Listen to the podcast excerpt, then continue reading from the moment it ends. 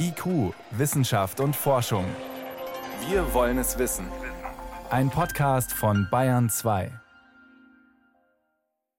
Die Länder haben diese Woche Eckpunkte für einen neuen Glücksspielstaatsvertrag vorgelegt.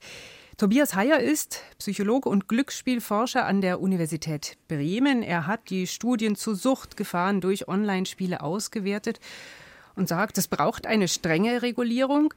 Herr Heyer, warum muss man denn bei Online-Spielen besonders streng sein? Was sind denn die besonderen Gefahren? Grundsätzlich ist festzuhalten, dass die Suchtgefahren, die mit Online-Glücksspielen verbunden sind, als hoch einzustufen sind. Das hat verschiedene Gründe, zum Beispiel die extrem leichte Griffnähe und hohe Verfügbarkeit. Sie können 24 Stunden, sieben Tage die Woche zocken, wo immer Sie wollen, wenn Sie ein mobiles Endgerät haben. Ich muss nicht im Außenhaus gehen dafür. Sie können in der Badewanne zocken, an Ihrem Arbeitsplatz und ich kann jetzt auch, während ich dieses Interview führe, eine Wette platzieren, äh, wenn ich hier mein Smartphone hätte.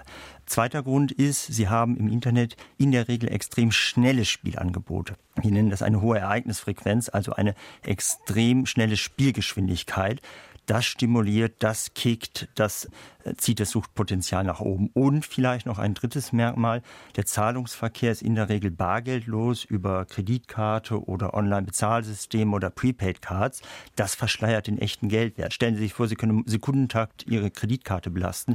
Irgendwann verlieren Sie den Überblick über die Gesamteinsätze. Spielt auch eine Rolle, dass es äh, ja anonymer ist, als wenn ich jetzt irgendwo in die Spielhalle um die Ecke gehe, wo mich dann der Betreiber kennt? Das wäre das vierte Argument gewesen von mir, die fehlende soziale Kontrolle. Sie spielen in der Regel alleine, tatsächlich anonym und die Glücksspielsucht per se wird als die heimliche, die verborgene Sucht äh, bezeichnet. Sie haben keine äußeren Warnhinweise wie, wie eine Fahne beim Alkoholiker oder wie Einstiche beim Junkie. Und im Internet ist es quasi doppelt heimlich, weil sie, wie gesagt, von überall aus zocken können. Wer ist denn besonders gefährdet? Grundsätzlich ähm, gibt es bestimmte Risikogruppen in der Bevölkerung. Das sind immer noch Männer, das sind eher jüngere Leute, auch Jugendliche, Minderjährige im Übrigen, Personen mit Migrationshintergrund, übrigens auch Mitglieder von Sportvereinen, da ist so der Trigger des Sportwetten. Und mhm. schließlich eine weitere Risikogruppe sind Kinder, die mit einem äh, Glücksspielsucht belasteten Elternteil aufwachsen. Also die dann auch selber an die Spiele rankommen. Richtig. Jetzt sollen Spiele zugelassen werden in Deutschland mit strengen Regeln, zum Beispiel Auflagen wie, dass man pro Monat kein, nicht mehr Einsätze als 1000 Euro machen darf, dass es eine Datei gibt, in der alle gesperrten, problematischen Zocker eingetragen sind. Bekommt man damit die Risiken in den Griff? Grundsätzlich befürworte ich eine konsistente Regelung äh, deutschlandweit, also nicht, dass ein Bundesland Hü sagt, das andere Hot. Bisher das hat Schleswig-Holstein äh, schon ja, was zugelassen. Äh, in der Tat Staat und das war so ein Flickenteppich dem Föderalismus geschuldet. Das ist erstmal positiv zu bewerten. Und Sie haben gerade gesagt, strenge Auflagen. Ja, das mag alles streng sein, in einigen Punkten zumindest, aber streng auf dem Papier heißt nicht streng in der Umsetzung. Wir wissen aus der Erfahrung in der Vergangenheit, dass Privatunternehmen in der Regel ihre Umsätze maximieren wollen. Wer ist der beste Umsatzträger? Der Glücksspielsüchtige, zumindest der Vielspieler. Und ich wage zu bezweifeln, ob alle Maßnahmen, die dort festgelegt sind, wirklich ihre Wirkung entfalten. Aber so ein Sperrsystem, was vorgesehen ist, auch eine Limitierung, das sind sicherlich zwei wichtige Säulen des Spielerschutzes, wobei 1000 Euro Verlust, nicht Einsatz, sondern Verlustlimit halte ich für zu hoch. Sperrdatei, das funktioniert ja auch nur, wenn die Leute, die äh, sich bei einem Online-Spiel anmelden, auch wirklich die sind, die sie vorgeben zu sein. Ja, ja. Kann man das kontrollieren? Es gibt Authentifizierungsverfahren, die von bis reichen. Also ich kenne es bei einigen relativ unseriösen Anbietern. Da sind sie mit einem Mausklick 16 Jahre alt, sie werden blockiert, eine Sekunde später sind sie per Mausklick 18 und sie können spielen. Ähm, das ist natürlich nicht das, was ich mir an Altersverifikation vorstelle. Aber sowas wie ein Postident-Verfahren, wo sie sich an irgendeiner Örtlichkeit persönlich mit Personalausweis identifizieren müssen, bevor sie zocken können, das ist schon eine Schwelle höher.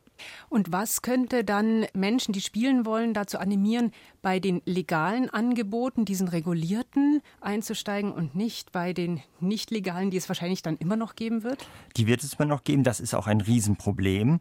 Und die illegalen Anbieter neigen dazu, weitaus attraktiver attraktivere Angebote zu schalten und entsprechende Spielerschutzmaßnahmen nicht umzusetzen. Was ist dann attraktiver? Naja, in Deutschland sollen zum Beispiel Live-Wetten nur in einem beschränkten Maße ähm, zulässig sein.